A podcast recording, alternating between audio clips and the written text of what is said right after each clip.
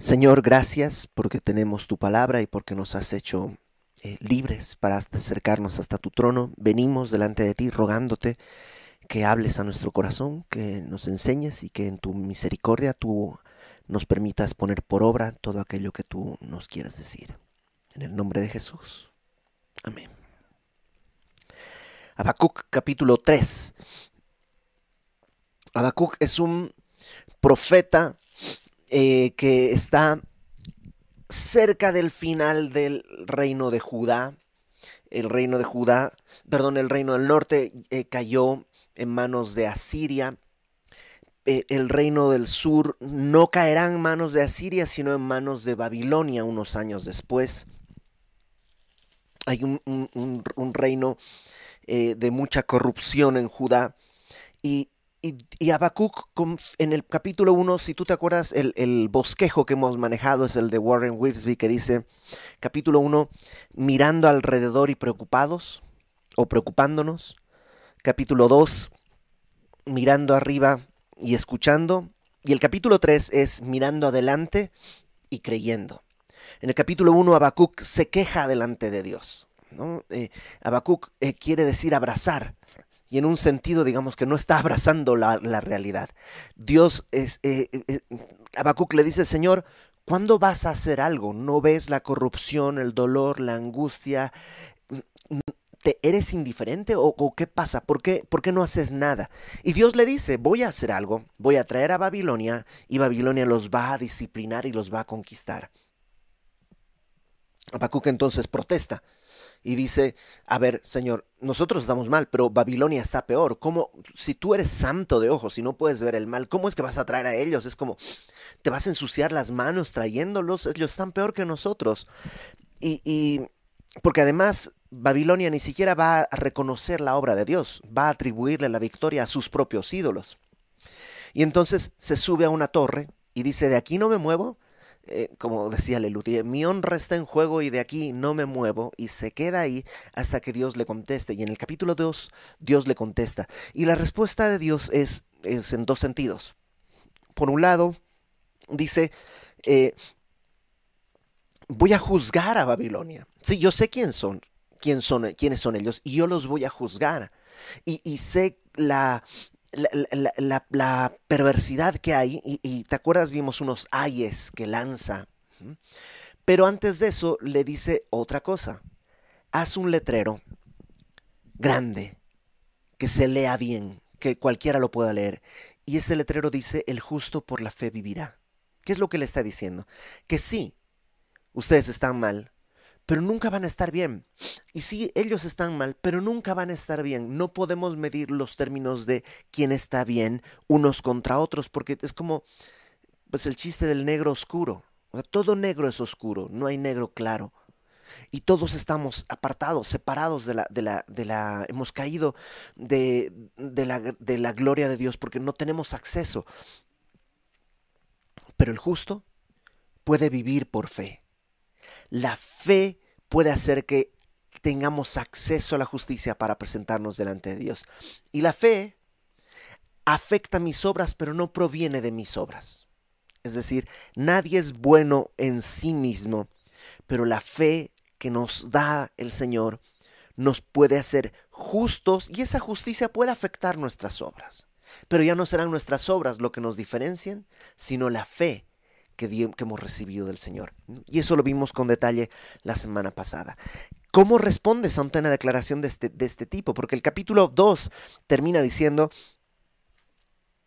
mas Jehová está en su santo templo, calle delante de él toda la tierra. Entonces, ¿cómo respondes ante eso? Bueno, capítulo 3 dice oración del profeta Habacuc sobre Sigionot. Este es un, parece que es como una especie de salmo, esto de sobre Sigionot, era bastante común en aquella época y hasta muy dentro de nuestra era era, era común que tomabas una canción, una tonada popular, le cambiabas la letra y entonces decías, por ejemplo, eh, canto a, al pozole sobre eh, martinillo. Entonces dices, el pozole, el pozole, rico está, rico está, siempre es delicioso, en cada momento rico está. Entonces ya lo, lo que haces es dar la indicación de una letra específica sobre una canción popular que ya se conocía.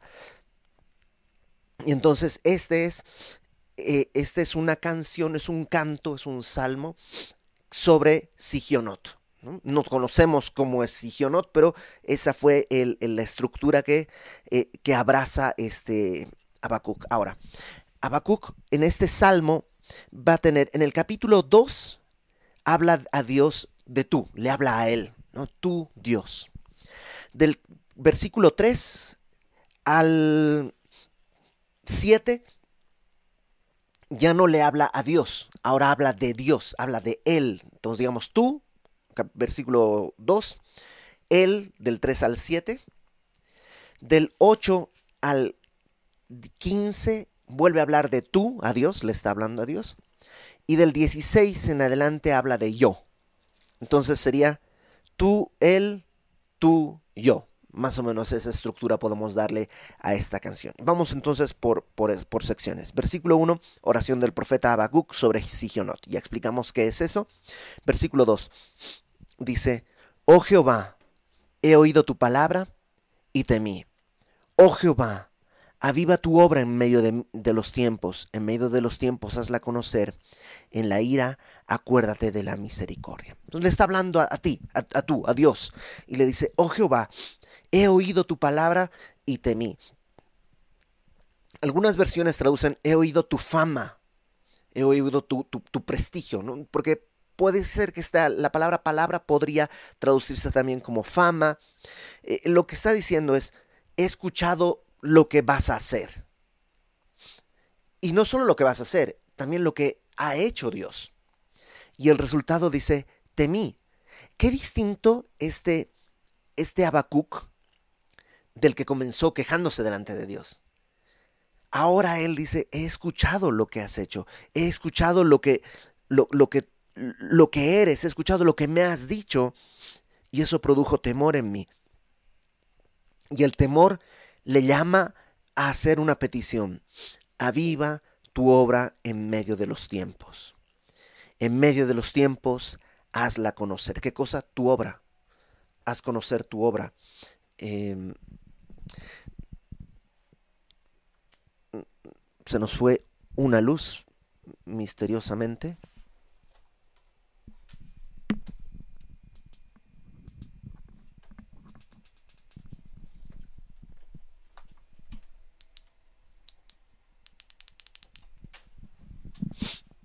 Ahora sí, perdón, algo pasó. Eh, eh, lo que le pide es, aviva tu obra. y, y, y, y entendió. O sea, Dios le está diciendo, voy a traer una disciplina sobre el pueblo. Y te acuerdas, va a ser difícil, va a ser dolorosa, va a ser... Pero, pero ahora cree que Dios hace las cosas bien. Tiene fe. Habacuc quiere decir abrazar. Y ahora está abrazando la voluntad de Dios. Probablemente no le gusta. ¿A quién le gustaría que su nación fuese invadida? Pero él entiende que la voluntad de Dios es mejor que lo que yo podría creer que es mejor que la voluntad de Dios. Entonces él abraza y dice, aviva tu obra, hazlo, llévala a cabo, en medio de los tiempos, en medio de los años, traducen algunas Biblias, hazlo, hazla conocer, que sea evidente, que todos conozcan tu obra.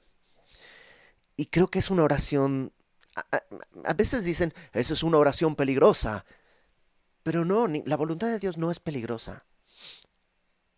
A veces la voluntad de Dios no la comprendemos, pero, pero es buena, es agradable y es perfecta. Y dice, ok Señor, hazlo, hazlo, aviva tu obra. Pero añade una cosa, porque sabe qué es lo que va a venir. Añade, en la ira, acuérdate de la misericordia. O sea, lo merecemos. Solo ten misericordia. Conoce a Dios. Eso es fe. Eso es fe. Entonces, esa es la primera estrofa, ¿no? Orar por este avivamiento de la obra de Dios. Y creo que todos tenemos que orar eso. Y sí hay cosas de nuestro corazón que necesitan ser desarraigadas y a lo mejor nos tiene que invadir algo, ¿no? Nos tiene que... Hay tantas cosas de mi vida que si no hubieran pasado asuntos tan dolorosos, yo jamás las hubiera visto.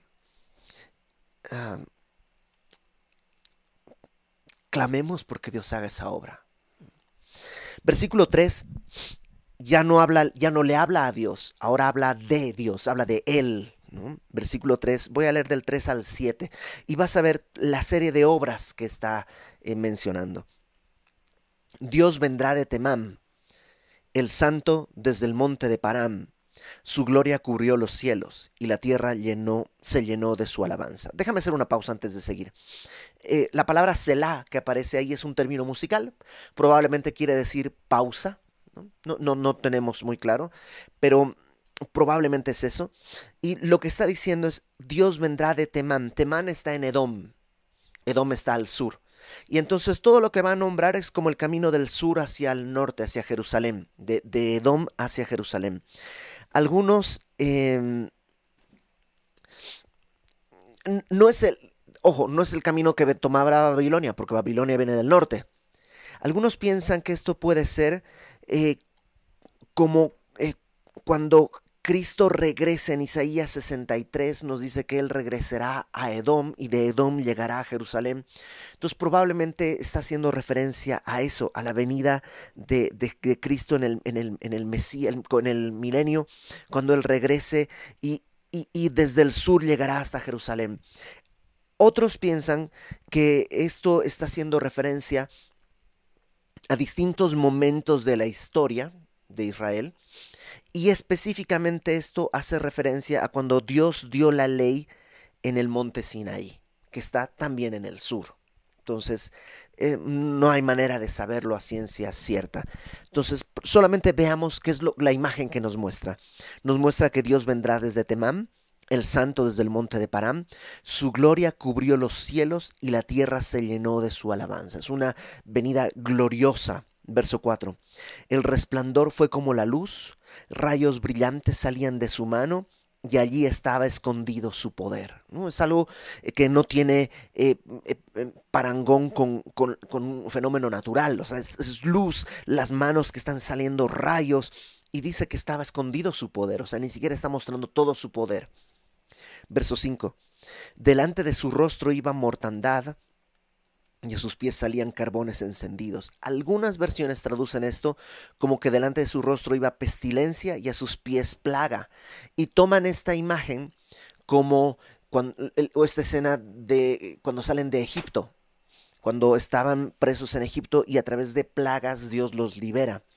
Puede ser, puede ser que simplemente está mostrando el poderío de Dios. Verso 6.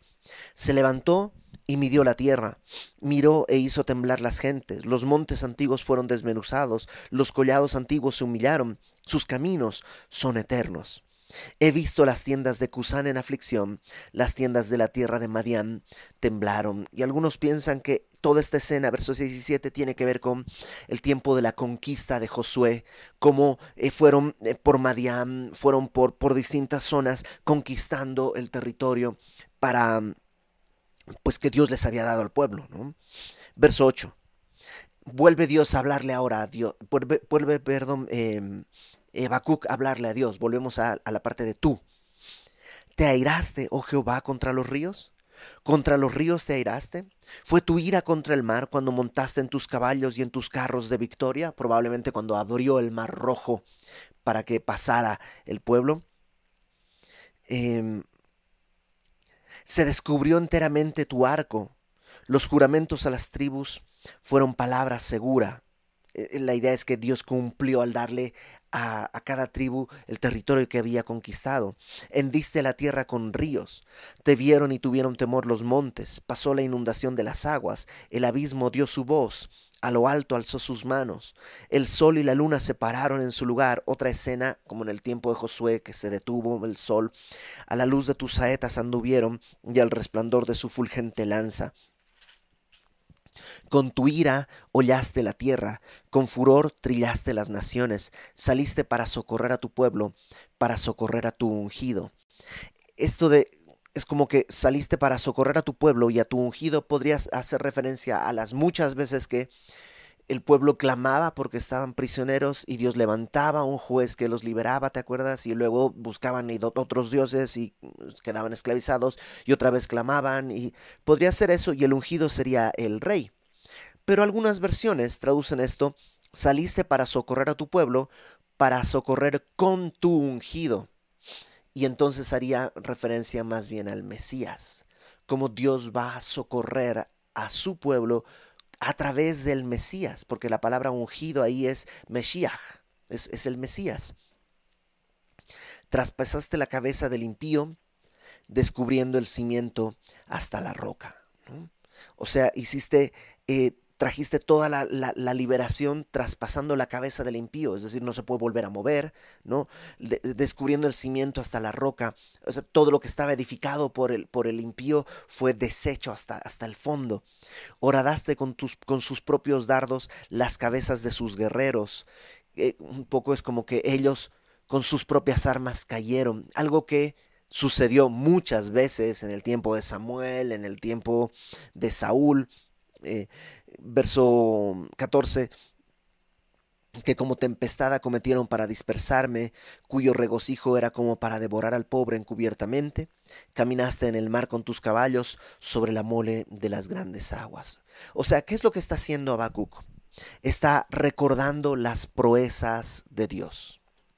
Está recordando quién es el Señor. Y tiene sentido. Porque al principio él dice, ok Señor, haz tu obra. Pero luego recuerda, a ver, ¿a quién le estoy pidiendo que haga su obra? A aquel que tiene luz, rayos de sus manos, aquel que mide la tierra. Isaías dice que con tres dedos recoge todo el polvo de la tierra, con tres palmos mide, todo el universo. Eh, aquel que es eh, capaz de, liberar a su pueblo, de usar las, las, armas de los enemigos para liberar a su propio pueblo. A Él le está pidiendo, haz tu obra. Y creo que necesitamos recordar eso. Señor, haz tu obra. Haz tu obra. Pero ¿a quién le estamos pidiendo? Se le estamos pidiendo a aquel que vino y murió por nosotros. Haz tu obra. ¿A quién le estás pidiendo? Aquel que cuando encontraron a una mujer en adulterio, el único que podía traer juicio le dio libertad. Vete, no peques más. Estamos pidiéndole que haga su obra aquel que fue traspasado por nosotros. Dice John Carson, eh, si tú dices, no sabes lo que he hecho, Cristo dice, sé lo que hiciste, por eso mis manos fueron perforadas por lo que tú hiciste. Y alguien dirá, no sabes lo que he pensado. Sé lo que he pensado, dice el Señor, por eso mi cabeza sangró con espinas para poder cubrir tus pensamientos. No sabes cuántas veces te he dado la espalda. Por eso mi espalda fue golpeada y deshecha con látigos para cubrir la traición que tú hiciste. O sea, no sabes por dónde he caminado. Por eso mis pies fueron traspasados para cubrir con sangre tus caminos.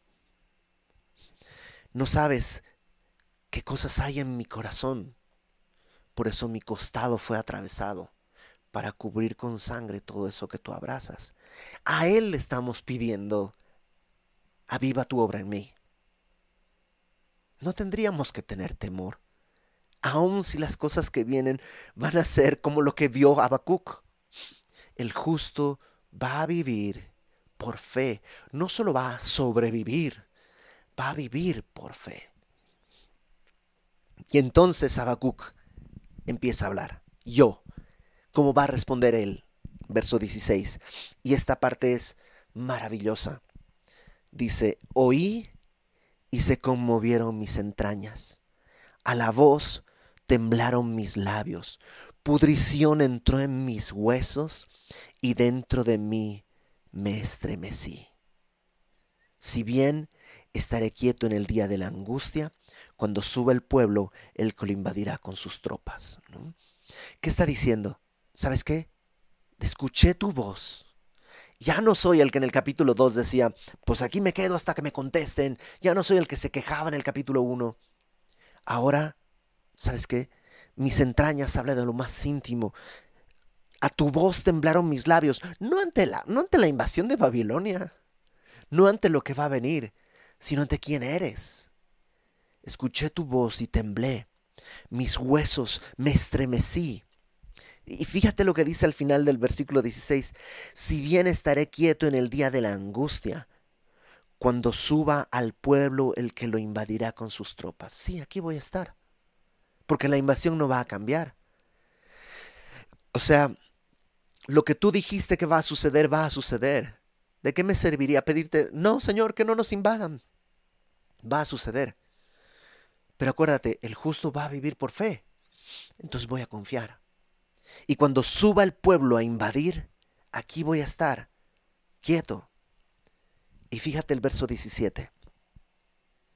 Aunque la higuera no florezca, ni en las vides haya frutos, aunque falte el producto del olivo, y los labrados no den mantenimiento, y las ovejas sean quitadas de la majada, y no haya vacas en los corrales.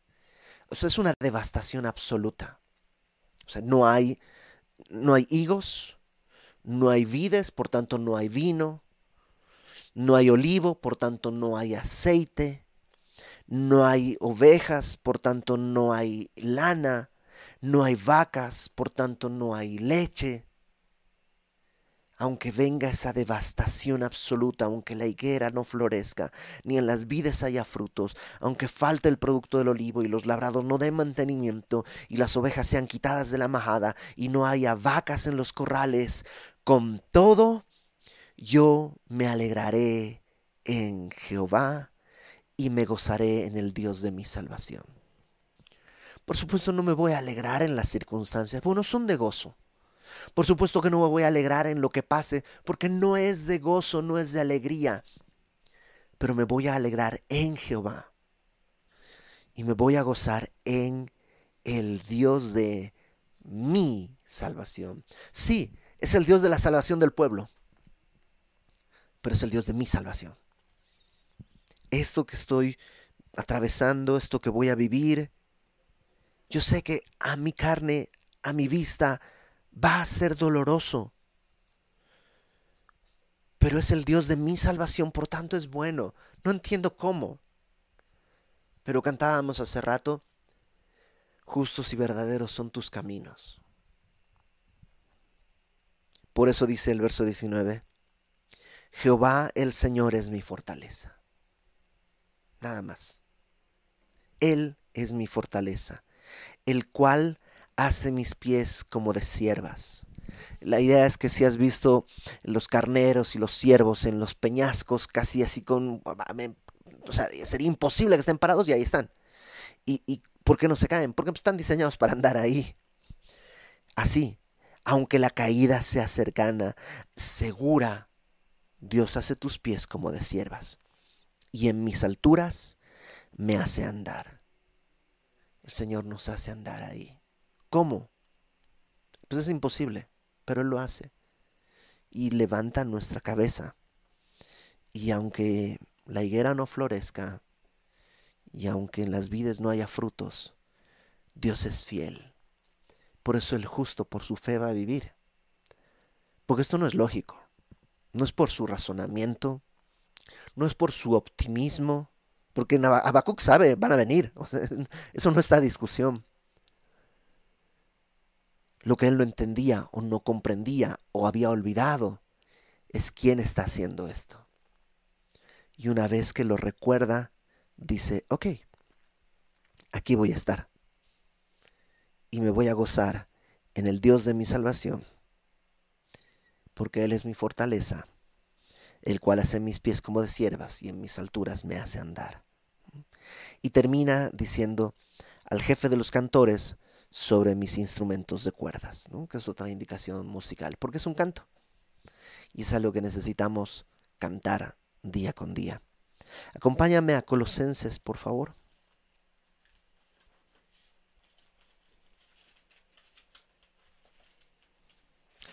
Capítulo 3,